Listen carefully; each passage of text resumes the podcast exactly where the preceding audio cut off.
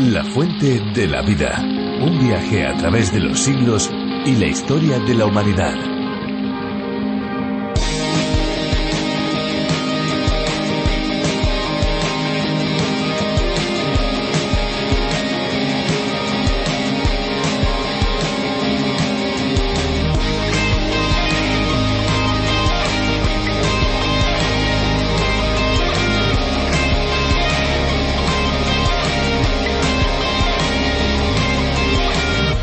Oceanía es un continente paradójico. Pese a que es el más seco en términos de precipitaciones y recursos hídricos en su superficie, es también el único continente que técnicamente no tiene ningún país con estrés hídrico. El estrés hídrico no es otra cosa que cuando la demanda de agua es mayor que la cantidad disponible durante un periodo determinado o cuando su uso se ve restringido por su baja calidad.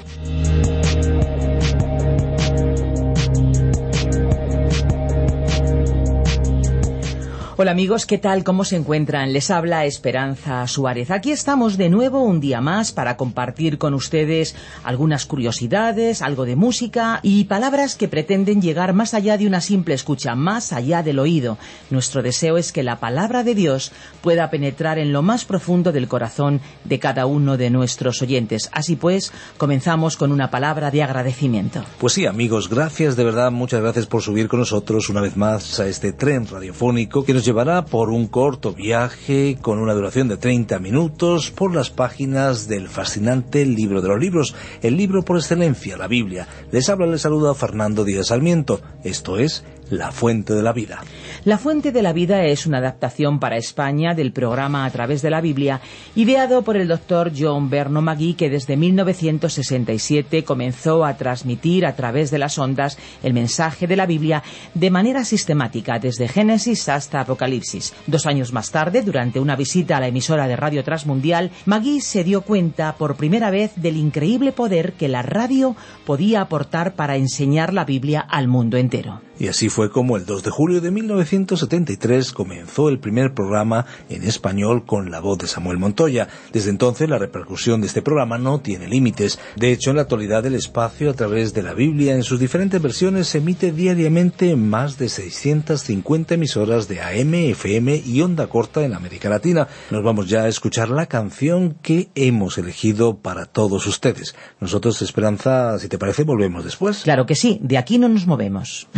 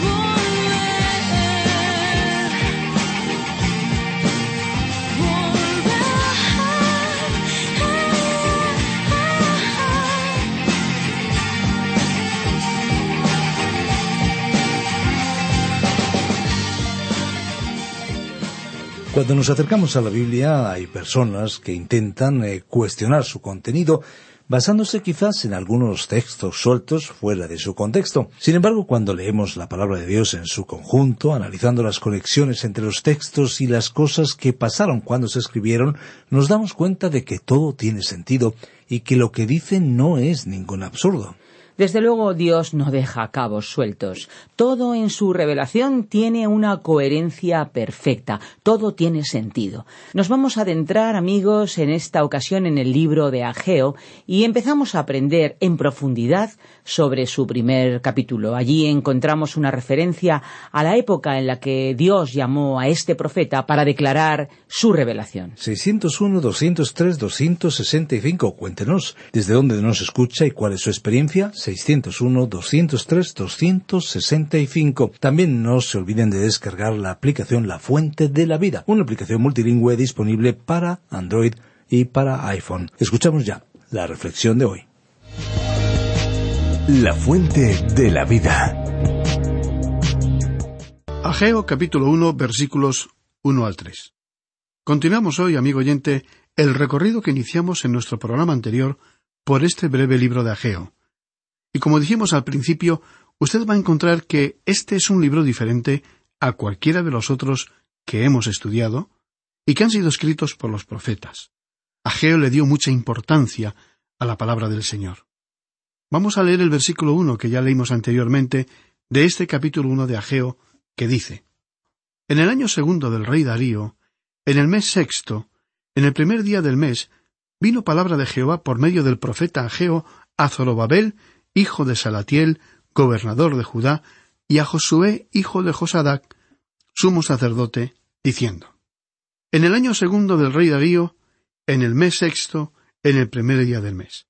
El profeta nos dio la fecha precisa de esta profecía, que fue el 1 de septiembre del año 520 a.C., en el calendario judío. Este libro del profeta Ageo nos facilita su comprensión al comentar esas fechas exactas. Como mencionamos en la introducción, las fechas están relacionadas con el gobernante no judío llamado Darío. Las fechas no estaban relacionadas con el rey de Israel o de Judea, porque Ageo las escribió durante el tiempo de los gentiles o de las naciones, que comenzó con la caída en Babilonia y continúa hasta el día de hoy. El Señor Jesucristo dijo, siglos más tarde, y hablando sobre los israelitas, y caerán a filo de espada, y serán llevados cautivos a todas las naciones, y Jerusalén será hollada por los gentiles hasta que los tiempos de los gentiles se cumplan. Ageo continuó y escribió Vino palabra del Señor por medio del profeta Ageo. A medida que estudiamos este breve libro, nos encontramos reiteradamente con esta frase que hace referencia a la palabra de Dios. Ageo aclaró y explicó que él no comunicaba sus propios pensamientos, sino que anunciaba la palabra de Dios para su pueblo. Vino palabra del Señor por medio del profeta Ageo a Zorobabel, hijo de Salatiel. El nombre Zorobabel significa sembrado en Babilonia. Zorobabel nació en la cautividad en Babilonia. Su nombre no era hebreo, sino pagano. Él pertenecía al linaje de David, el nieto de Joacín, según el primer libro de Crónicas, capítulo tres, versículos diecisiete y diecinueve, y fue nombrado por Ciro como gobernador de Judea, según el libro de Esdras, capítulo cinco, versículo catorce. Y continuó Ageo, hijo de Salatiel, gobernador de Judá, y a Josué, hijo de Josadac, sumo sacerdote. Josadac era el sumo sacerdote durante el tiempo de la invasión babilónica, según el primer libro de Crónicas, capítulo seis y versículo quince, este sacerdote era el personaje religioso más relevante, y como podemos observar, Dios envió su mensaje primeramente a los líderes, a los gobernantes civiles y a los religiosos.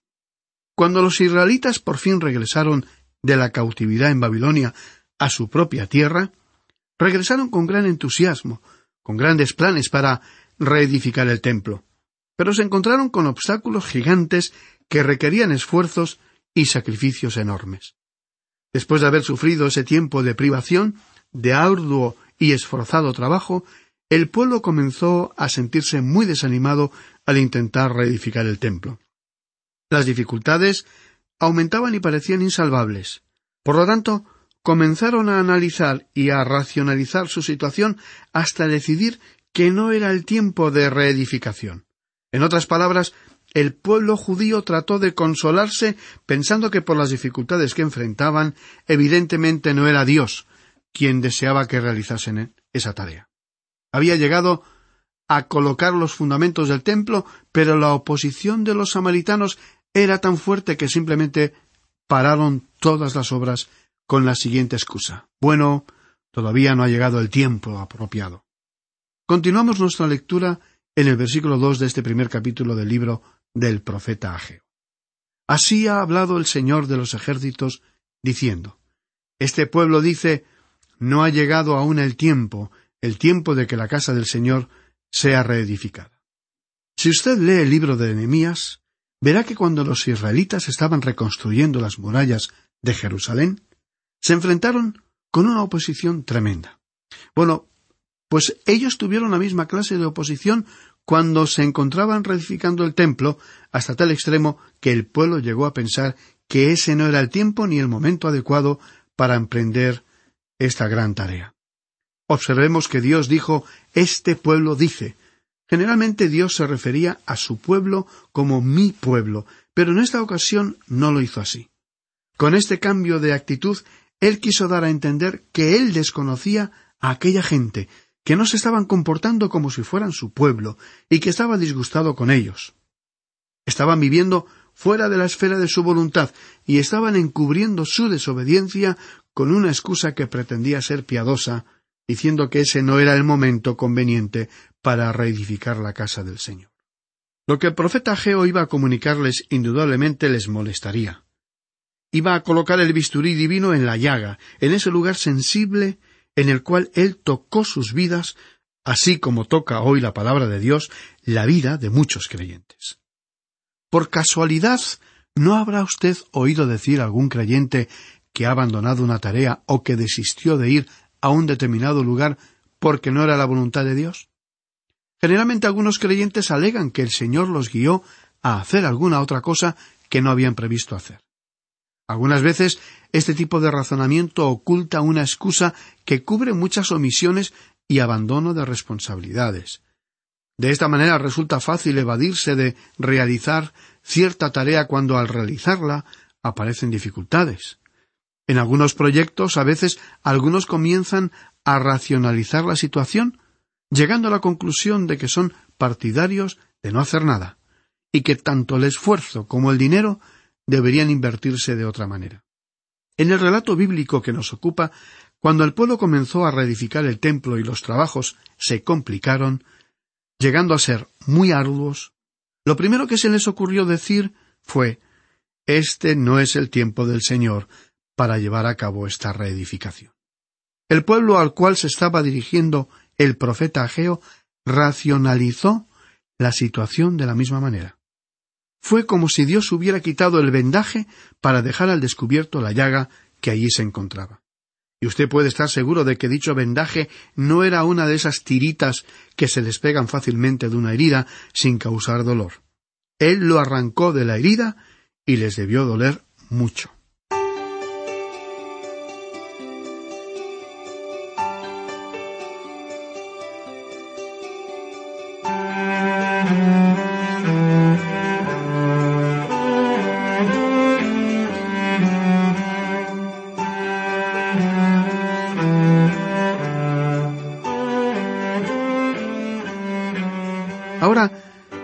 El mensaje número uno, entregado el 1 de septiembre del año 520 a.C., en el orden en el que lo incluimos en nuestro bosquejo general presentado en nuestro programa anterior.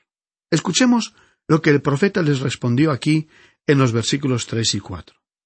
Entonces vino palabra del Señor por medio del profeta Ageo diciendo ¿Es para vosotros tiempo, para vosotros, de habitar en vuestras casas artesonadas y esta casa está desierta? Todos los miembros de este pueblo que habían dicho que aquel no era el momento para reedificar la casa del Señor habían construido sus propias casas. O sea, que para sus propias necesidades de vivienda sí era el momento de construir. Y además, el Señor destacó que sus casas eran artesonadas, es decir, que estaban hermosamente decoradas y que ofrecían un aspecto lujoso. Así que durante quince años, mientras estaban edificando sus cómodas y bien construidas casas, la casa del Señor había permanecido en ruinas. El contraste era demasiado evidente, pero aquel pueblo debió parecerle la cosa más natural. Lo que aquí nos resulta sorprendente leer acerca de aquella paradójica situación es algo bastante generalizado en la actualidad. Hay personas que se comprometen a realizar diversas tareas o a apoyar diversos esfuerzos de desarrollo de la obra cristiana, pero apenas comienzan a aparecer dificultades, rápidamente se plantean dudas sobre la viabilidad de un proyecto o simplemente deciden que aquello a lo cual se habían comprometido no constituía la voluntad del Señor. Ahora bien, cuando hay promesa o un proyecto que beneficia a los intereses propios de una persona o de una familia, aunque aparezcan dificultades y no se vean claras las implicaciones económicas, los creyentes continúan adelante llevando a cabo lo que se habían propuesto originalmente. Por otra parte, y teniendo en cuenta la precariedad del entorno y la escasez de medios adecuados en la zona en que se encontraban, nos preguntamos cómo en los tiempos del profeta Ageo los israelitas pudieron construir casas tan lujosamente decoradas. Seguramente se enfrentaron con grandes dificultades de suministro de materiales y de mano de obra, pero quedó claro que no estaban dispuestos hacer frente a los mismos problemas para edificar la casa del Señor. Por ello, y como dijimos anteriormente, la excusa que manifestaron fue que tal empresa, en aquel momento, no formaba parte de la voluntad del Señor. Por todo ello, produce cierto cansancio en escuchar este tipo de excusas para no realizar acciones que constituyen la voluntad de Dios. A veces se interpreta que porque algo es duro y difícil, porque nos va a costar algo de nuestro esfuerzo, tiempo y recursos, entonces no puede ser la expresión de la voluntad de Dios.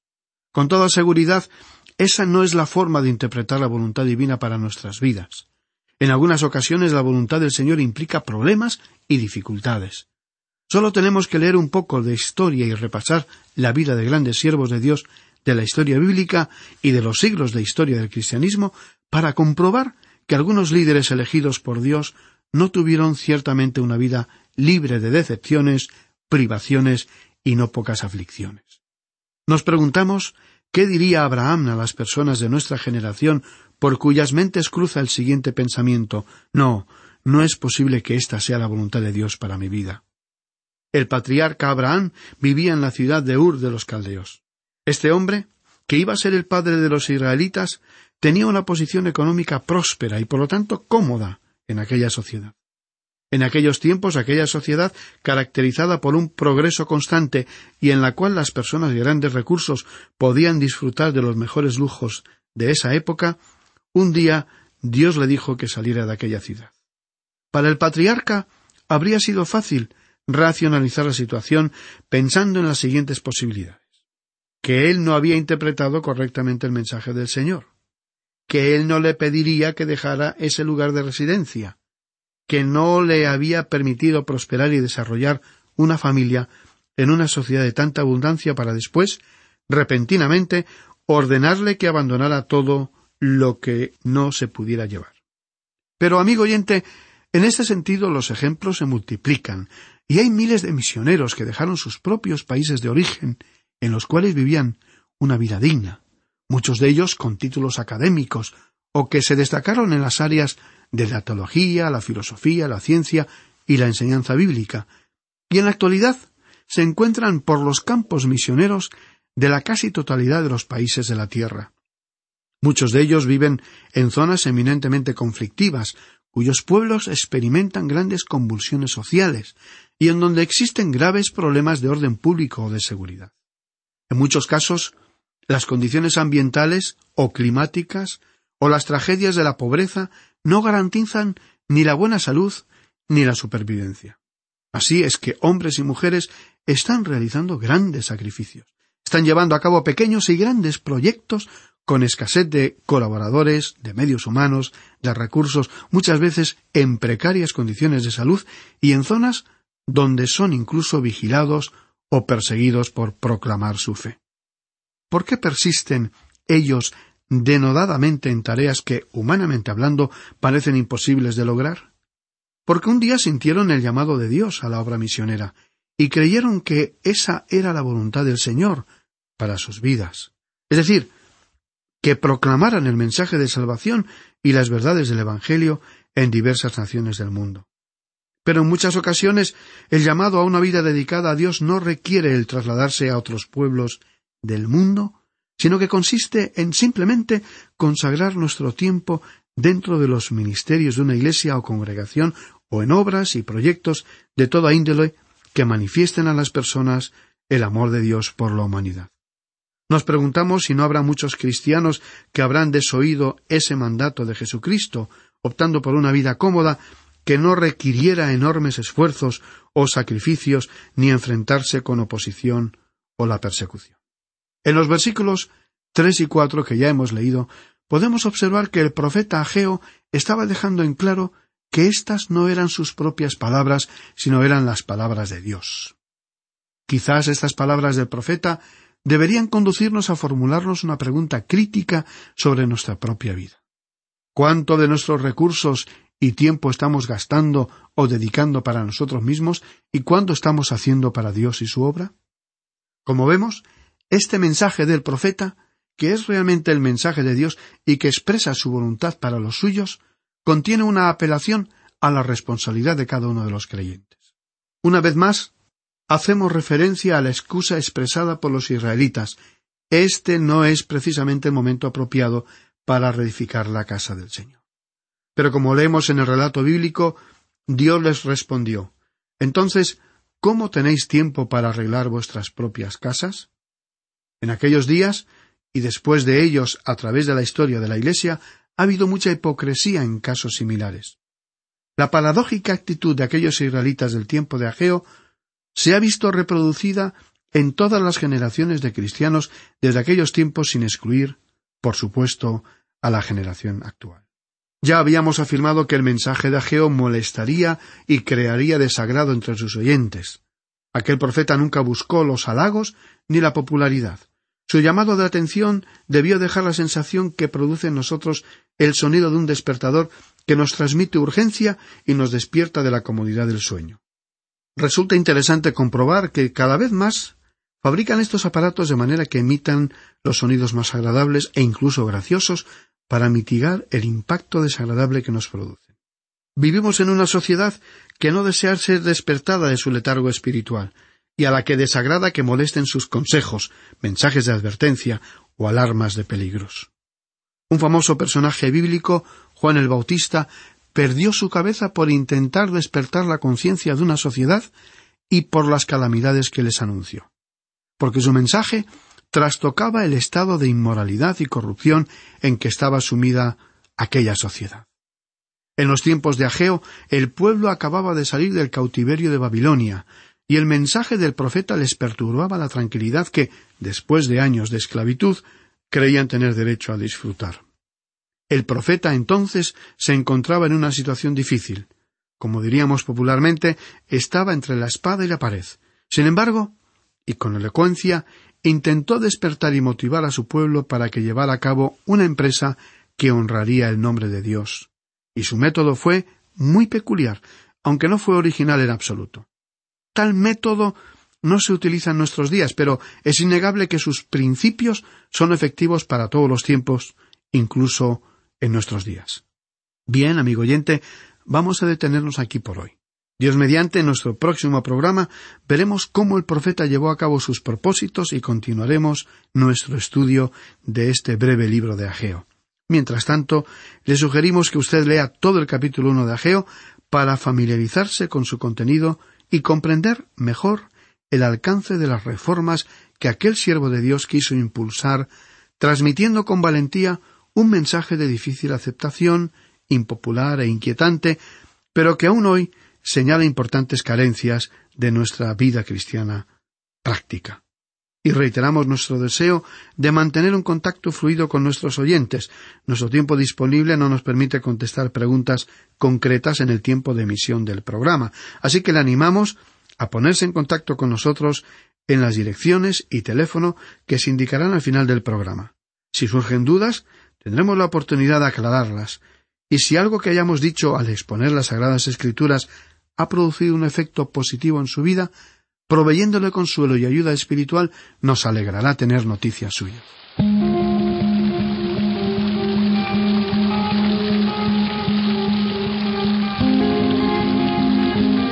Pues prácticamente hemos llegado al final de nuestro espacio por hoy, por supuesto porque tenemos por delante muchos espacios para disfrutar juntos de este viaje radiofónico por cada uno de los libros de la Biblia. Recuerden, amigos, que si desean volver a escuchar este espacio o tal vez alguno de los programas anteriores, lo pueden hacer en nuestra web lafuentedelavida.com o bien en la aplicación La Fuente de la Vida, que también la pueden encontrar con el nombre A través de la Biblia. Recuerden que tenemos vías de comunicación para que estén en contacto con nosotros. Nuestro deseo es que cualquier persona en cualquier lugar y en cualquier momento puedan tener acceso fácil y eficaz a través del ordenador o del teléfono móvil a la amplia gama de recursos digitales cristianos en el idioma que cada cual entienda. Es importante entender el idioma, desde luego, pero sobre todo nosotros queremos utilizar el idioma del corazón, ese que cualquier ser humano entiende. Así que muchas gracias por haber permanecido a nuestro lado. Y no se olviden de nuestros teléfonos. El WhatsApp es el 601 20 32 65 y el fijo el 91 422 0524. Recuerden que si llaman desde fuera de España deben pulsar el prefijo más 34. Y recuerden también nuestra dirección electrónica info arroba lafuentedelavida.com. También nos pueden escribir a info arroba radioencuentro.net.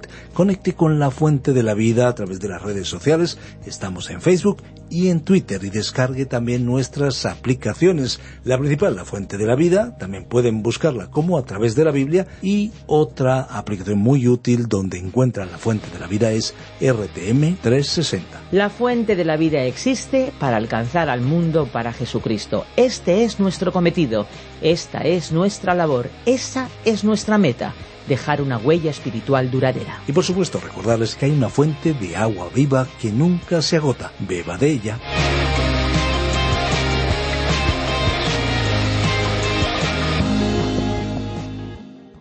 Este ha sido un programa de Radio Transmundial producido por Radio Encuentro, Radio Cadena de Vida.